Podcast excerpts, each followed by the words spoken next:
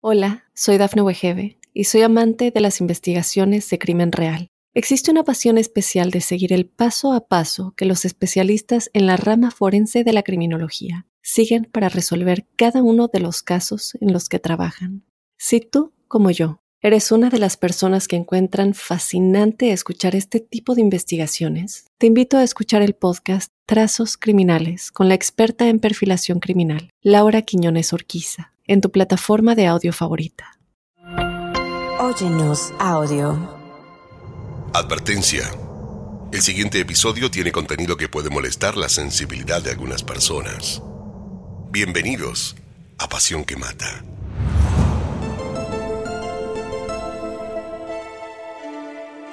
En el capítulo de hoy, una historia macabra, una guerra económica tras un divorcio, una lucha feroz por la custodia de los hijos y un hombre hallado muerto en un balde con ácido.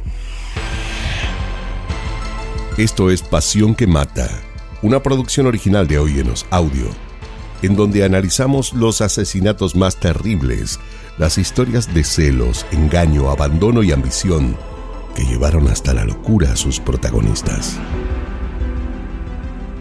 En el episodio de hoy, hablaremos de Larissa Foreman, la dama de ácido. Soy Fabián Carvajal. Bienvenidos.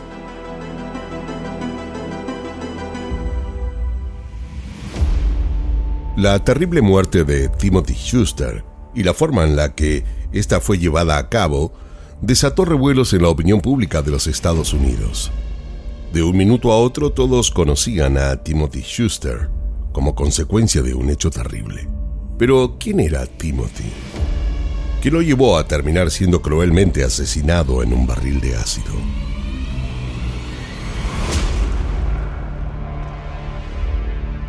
Él era un hombre tranquilo, sencillo, de muy buenos valores. Había tenido una infancia y adolescencia feliz junto a sus padres en una granja de Missouri Luego debió trasladarse para ingresar a la universidad, al igual que Larissa Foreman, quien se convertiría tiempo después en su esposa.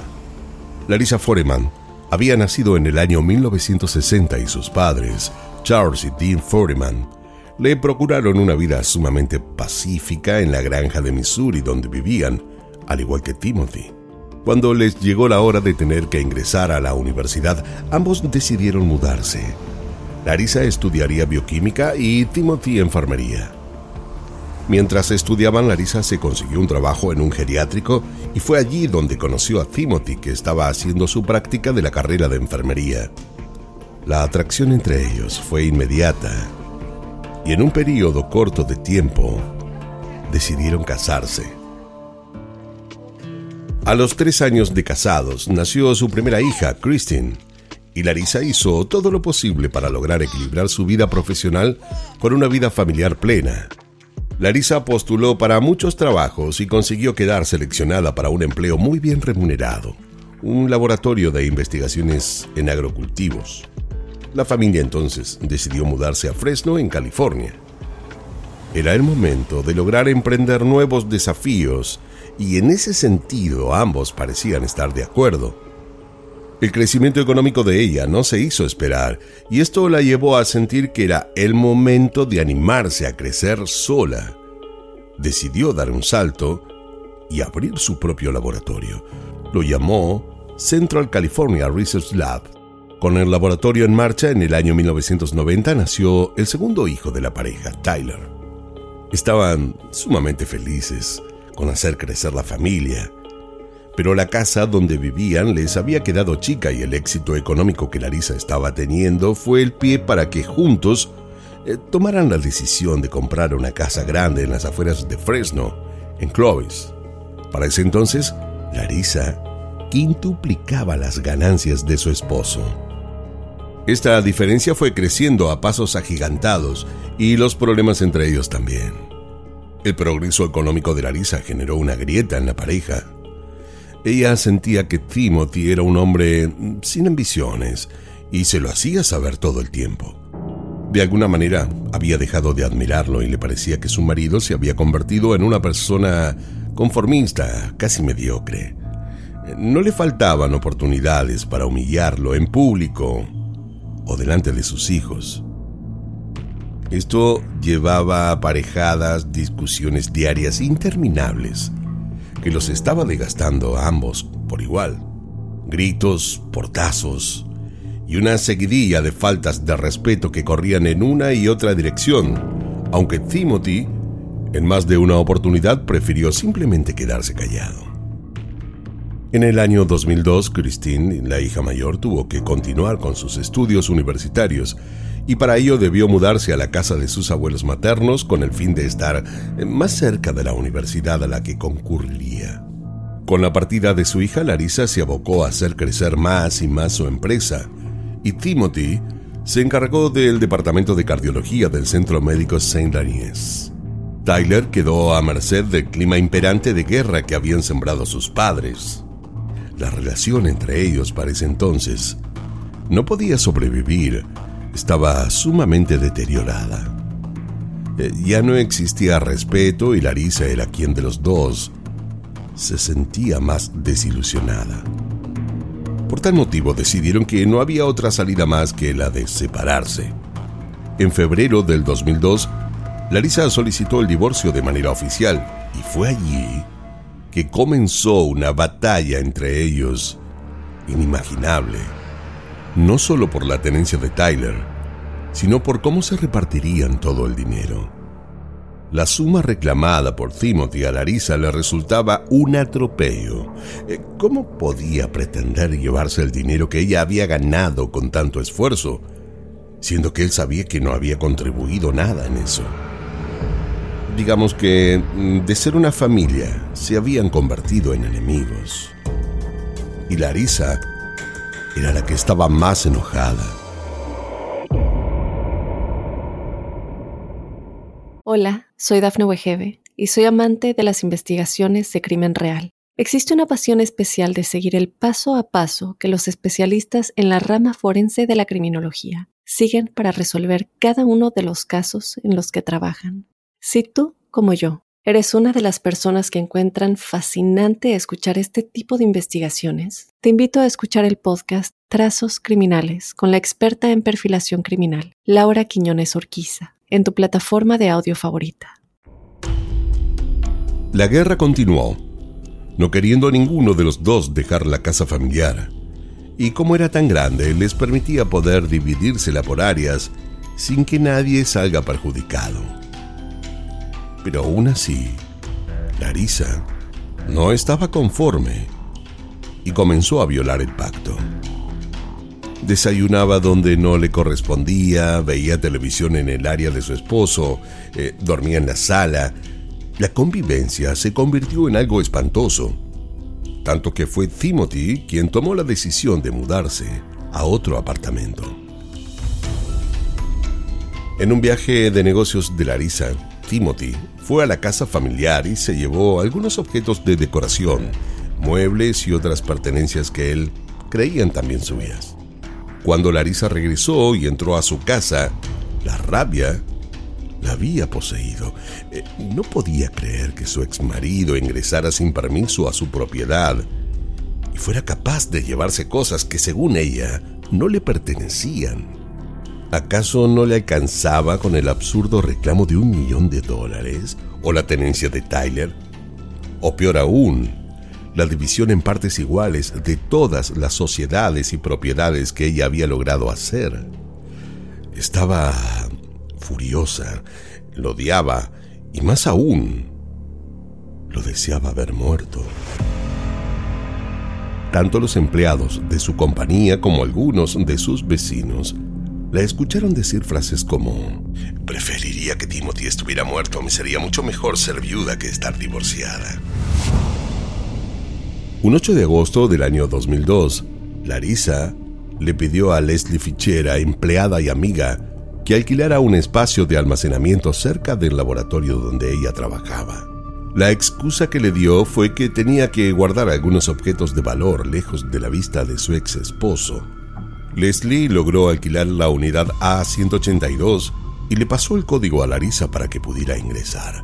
Pasadas unas semanas de esto, Larisa le pidió a un empleado de su empresa James Fagone, que le acompañara a ingresar a la casa de su ex marido que estaba de viaje, con el fin de retirar unos muebles que eran de su pertenencia y llevarlos al espacio de almacenamiento y, y así lo hicieron. Pero no contenta con esto, fue en varias oportunidades a la casa. Le daba una sensación de alegre venganza. El poder entrar y quedarse allí sin que Timothy sepa. Cuando su ex marido regresó de su viaje y entró a su casa, no lo podía creer. Sintió que Larisa era capaz de cualquier cosa, besar por la fuerza y llevarse las cosas que él sentía que le pertenecían.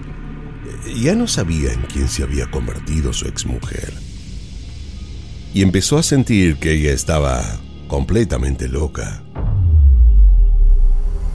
Un lunes por la mañana, cuando Larisa conducía hacia su empresa, vio la camioneta de su ex marido aparcada en el estacionamiento de una plaza comercial. Retomó y estacionó lejos.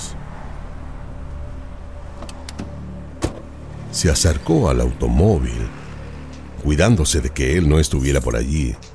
Tomó las llaves de su casa y comenzó a caminar en círculo, rayándole todo el auto. Luego, feliz del trabajo realizado, tomó su auto y se marchó. Pero esto no lo hizo una vez, sino varias. Eh, ya eran demasiadas cosas y Timothy tuvo miedo. Decidió mudarse a una casa con un mejor sistema de seguridad, sensores de movimiento, alarmas y cámaras. Además, se compró un arma. Y la situación estaba cada vez peor con Larisa y temía que ella quisiera hacerle daño. De hecho, esto se lo comentó en una cena a alguno de sus mejores amigos.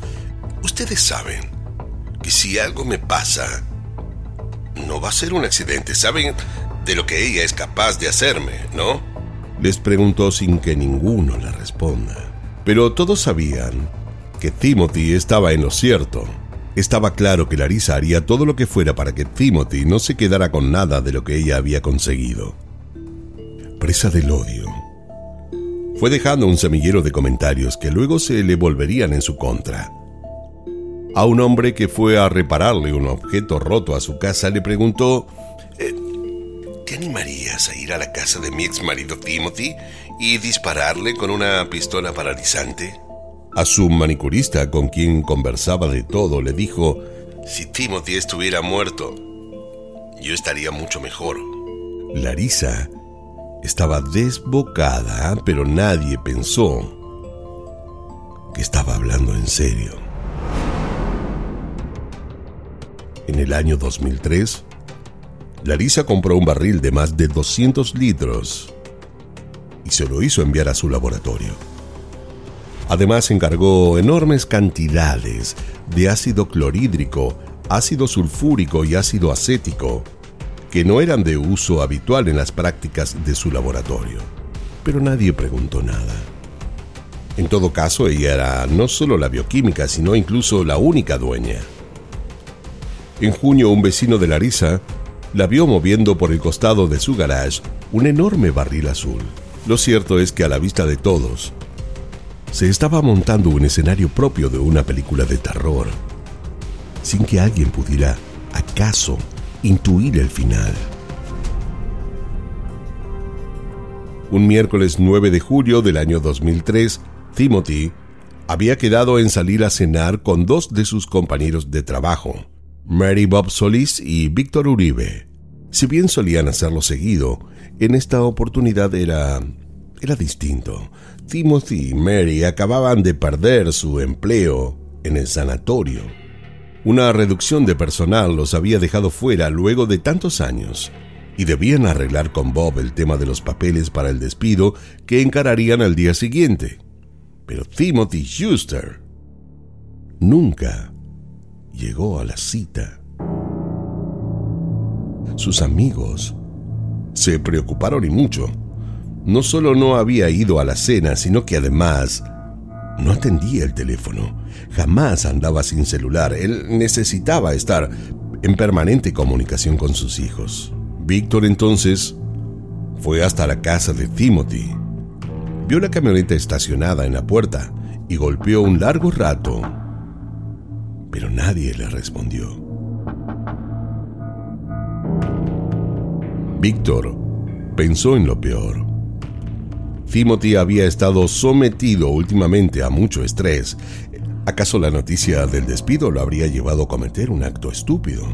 Eh, tanto esto como el divorcio y la custodia de Tyler lo habrían hecho pensar en quitarse la vida. Sus problemas personales sumado a este despido era claro que lo habían lo habían deprimido.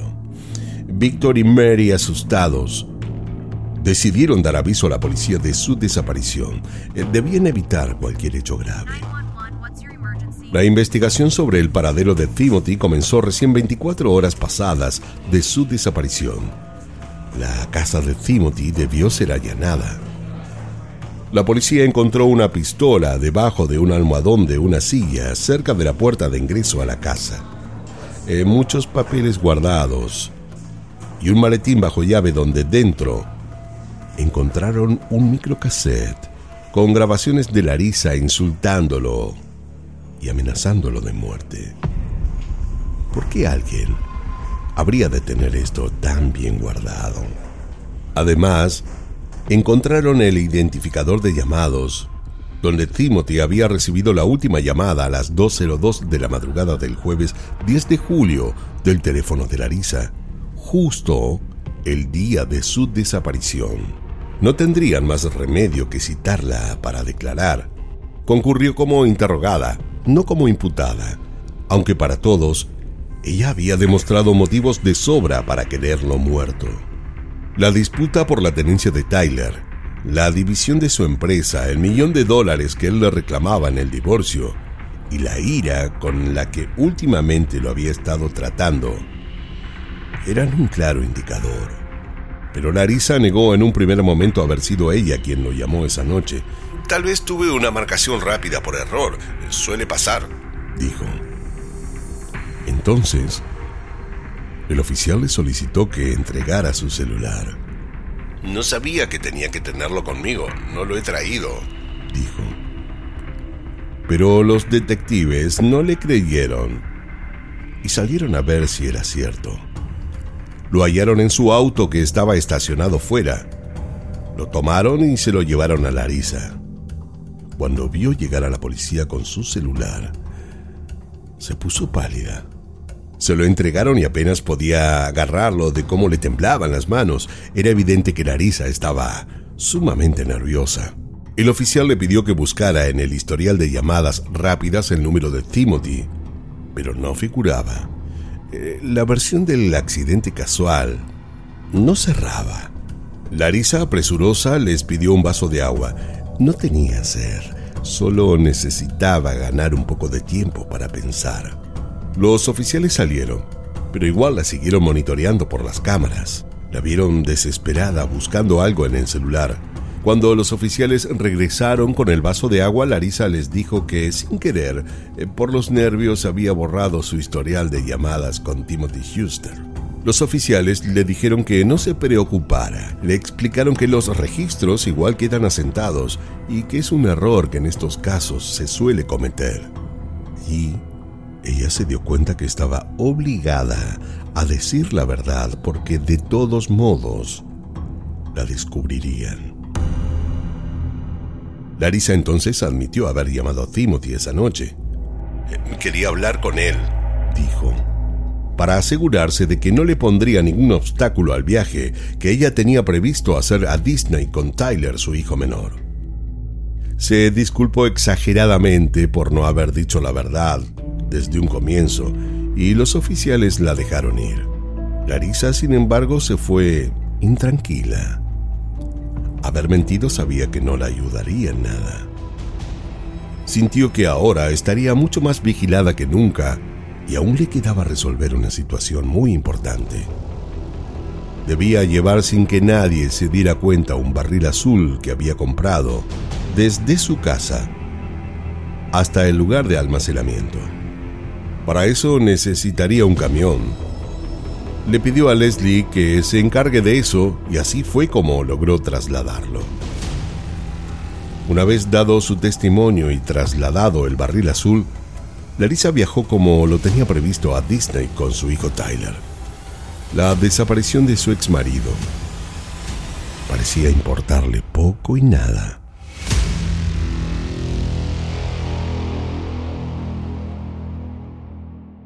Hola, soy Dafne Wegebe y soy amante de las investigaciones de crimen real. Existe una pasión especial de seguir el paso a paso que los especialistas en la rama forense de la criminología siguen para resolver cada uno de los casos en los que trabajan. Si tú, como yo, eres una de las personas que encuentran fascinante escuchar este tipo de investigaciones, te invito a escuchar el podcast Trazos Criminales con la experta en perfilación criminal, Laura Quiñones Orquiza en tu plataforma de audio favorita. Con ella y su hijo de viaje, la investigación siguió su curso. Además, Timothy eh, no daba muestras de vida. Nadie desaparece de un día para otro sin dejar rastros. ¿Qué le había pasado? En caso de haberse ido por su propia voluntad, bueno, lo había hecho sin haberse llevado su billetera no había realizado extracciones de ninguna de sus cuentas y hasta hallaron su celular en el asiento de su auto estacionado en las puertas de su casa. Realmente extraño. Con Larissa en Disney, empleados de su empresa fueron llamados a declarar. James Fagone, el empleado que le había ayudado a ingresar sin permiso en la casa de Timothy, fue llamado primero un joven más bien humilde, muy trabajador y de pocos amigos. Allí, el interrogatorio dio un nuevo giro. James se puso sumamente nervioso. Pensó que los oficiales ya lo sabían todo y sin que nadie lo acuse directamente de nada. Asumió que él y Larissa eran los responsables de la desaparición y muerte de Timothy. Y lo relató todo. El jueves 10 de julio, Larissa tomó a Timothy para decirle que Tyler estaba enfermo y que necesitaba hablar con él. Pero esto no era más que la parte de un plan que ella había ideado. Ella quería lograr que Timothy le abra la puerta de su casa y eso fue exactamente lo que él hizo. Al llegar le tocó timbre, Timothy le abrió la puerta y al hacerlo, James le disparó con una pistola paralizante. Timothy cayó desplomado al piso al instante. Larissa aprovechó cuando él estaba tirado en el piso para colocarle en su cara trapos impregnados con cloroformo teniéndolo así de neutralizado. Lo cargaron como pudieron y lo llevaron al auto. Eh, se subieron mirando para todos los costados por temor a ser vistos. No había nadie viéndolos. Decidieron encender el motor del auto. Esperaron unos minutos antes de arrancar. Debían volver a corroborar de no haber sido vistos. Las cámaras igual habían sido apagadas y se dirigieron con Timothy atado a la casa de Larissa tal cual el plan original. Llevaron a Timothy hasta el cobertizo. Le costó un tiempo lograr trasladarlo, no fue fácil. Timothy era un hombre robusto, pesaba más de 120 kilos y además medía casi un metro ochenta y tres. Una vez en el cobertizo lo ataron de pies y manos con cintas plásticas como pudieron lo introdujeron inconsciente, cabeza abajo, en un barril azul con capacidad para 208 litros. Pero partes de sus piernas habían quedado a la vista. Esto igualmente no la detuvo. Larisa empezó a verter dentro el ácido clorhídrico, según relató James. Él Igualmente, en todo momento aseguró no saber que las intenciones de ella era asesinarlo. Recién me di cuenta de cuáles eran sus intenciones reales cuando eh, empezó a derramar el ácido. Era tan fuerte que sentía que quemaba hasta mis propios pulmones, dijo. Con los pies de Timothy quedando fuera del barril, Larissa, decidida, tomó un serrucho y se los cortó. Sentí miedo, dijo James. La escena era aterradora. Larisa estaba como como poseída y al terminar con los miembros de su ex marido me pidió que sea yo el que le colocara la tapa al barril. Timothy había sido arrojado vivo al horror. Todo pareció indicar que la versión de James era cierta. La policía le creyó y el 14 de julio se consiguió una orden de allanamiento para la unidad de almacenamiento alquilada, el laboratorio y la casa de Larisa. Detrás de la casa, junto a otros restos de basura, hallaron una caja con seis botellas vacías de ácido clorhídrico, tal cual lo había contado James. Además, al revisar su computador, encontraron las búsquedas que ella había estado realizando en los últimos meses, y todas la incriminaban aún más. Ácido en tejidos digestivos, cantidad de ácido sulfúrico en humano. Eran búsquedas incriminantes. Finalmente, el barril fue encontrado con el cuerpo de Timothy. El olor era insoportable y solo quedaban un par de huesos de sus brazos, pero nada de sus dientes y cráneo. Larisa debía ser detenida cuanto antes, pero esperarían a que regresara de su viaje.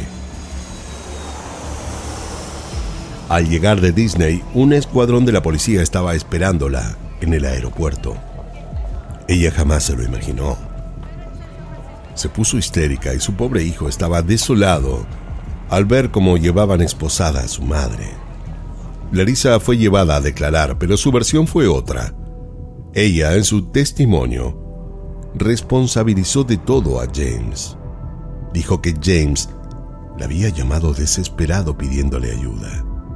Según ella, él había asesinado a Timothy sin querer había ido a su casa con una sola intención, la de robarle, pero forcejearon y la situación terminó mal. James era quien se lo había confesado y fue el mismo quien había llamado pidiéndole ayuda. Eh, tardé en decirle que sí, según narró, pero finalmente accedió a ayudarlo para mover el cuerpo. La autopsia se hizo con trajes especiales por el fuerte olor de los ácidos. Finalmente lograron identificar su ADN y encontraron cloroformo en los pocos tejidos que quedaban de Timothy. Era indudable lo que había tenido que sufrir antes de morir. Mientras tanto, James y Larissa se propinaban acusaciones mutuas. En noviembre del año 2006, James Fagone fue juzgado. Fue declarado absuelto de la imputación por secuestro pero hallado culpable de asesinato y lo condenaron a cadena perpetua. El 22 de octubre de 2007, un año más tarde del juicio de James, dio inicio el juicio contra Larissa. Ella decidió testificar, aunque sus abogados no lo encontraban necesario. Su declaración fue sumamente débil y no pudo explicar los motivos que la llevaron a querer ayudar a su empleado a deshacerse del cuerpo de su ex marido y padre de sus hijos. Las preguntas que llevó adelante la fiscalía las contestó una por una. Frente al porqué de las amenazas telefónicas constantes que le hacía su ex marido, Larisa dijo estar arrepentida. Eh, con relación a los químicos encontrados en su laboratorio, dijo que no eran para ser usados con Timothy, sino para la limpieza del laboratorio. Pero ciertamente su testimonio no logró convencer a nadie y haber declarado fue un error que la perjudicó. Larissa Foreman fue hallada culpable por homicidio en primer grado con el agravante de querer obtener por ello un beneficio económico ya que quedó probado que si Timothy moría antes que ella, no solo tendría que dividir sus bienes, además, Larissa cobraría su pensión y una suculenta suma de dinero del seguro de vida. El 16 de mayo de 2008 fue sentenciada a cadena perpetua sin posibilidad de salir en libertad condicional. La dama del ácido, como fue llamada, acabará sus días en la cárcel, quien pasó de ser una empresaria exitosa a una vil asesina. Christine, la hija mayor de ambos, no logró contener su tristeza al escuchar la sentencia, mirando fijo a su madre mientras ella estaba aún en el estrado, le dijo, Te convertiste en nuestro demonio. Eres una desgracia para esta familia, un ser humano lamentable. Rezo para que te persiga cada noche el sonido de mi padre peleando por respirar en sus últimos momentos sobre esta tierra. Brindo porque padezcas horribles pesadillas que te hagan visualizar el horror de la violencia que has cometido. Este es un adiós para siempre como tu hija. Jamás te perdonaré. Tyler, al ser más pequeño, padeció en silencio el pesar de su padre muerto y su madre en prisión. El hermano menor de Timothy, Ted Schuster, aseguró que Larissa querrá jugar con el sistema judicial, apelando a la sentencia. Y de hecho así lo hizo. Larissa envió una solicitud de clemencia a la oficina del gobernador de California, Gavin Newsom. Este es un poder otorgado a funcionarios públicos, gobernadores o al mismo presidente, por el cual pueden moderar la severidad de alguna pena impuesta a un detenido la dama del ácido como se la conoce, no cesará de apelar y buscará con ahínco la forma de no terminar su vida entre rejas, aunque sus hijos y sus propios padres le hayan dado la espalda.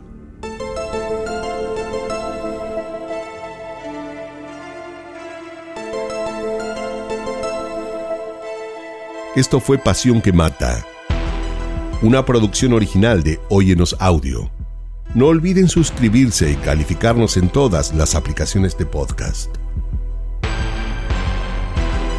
Soy Fabián Carabajal y nos escucharemos en el próximo episodio en donde, como siempre, eh, descubriremos cómo la obsesión puede confundirse con amor cuando en realidad llega a ser una pasión que mata. En la narración, Fabián Carabajal, producción ejecutiva Daphne Wigebe, guion y producción Débora Montaner, edición y montaje Fabián Carabajal, Diego Arce, música original Jano Joel.